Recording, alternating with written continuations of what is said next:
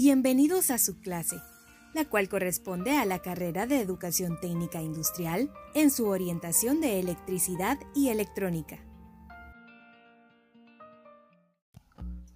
Fundamentos de modulación de amplitud. En el proceso de modulación, la señal de voz, video o digital de banda base modifica otra señal de frecuencia más alta, llamada portadora, que generalmente es una onda sinusoidal una portadora de onda sinusoidal puede ser modificada por la inteligencia. Señal mediante la modulación de amplitud, modulación de frecuencia o modulación de fase. El enfoque de este capítulo será en la modulación de amplitud, más conocida como AM.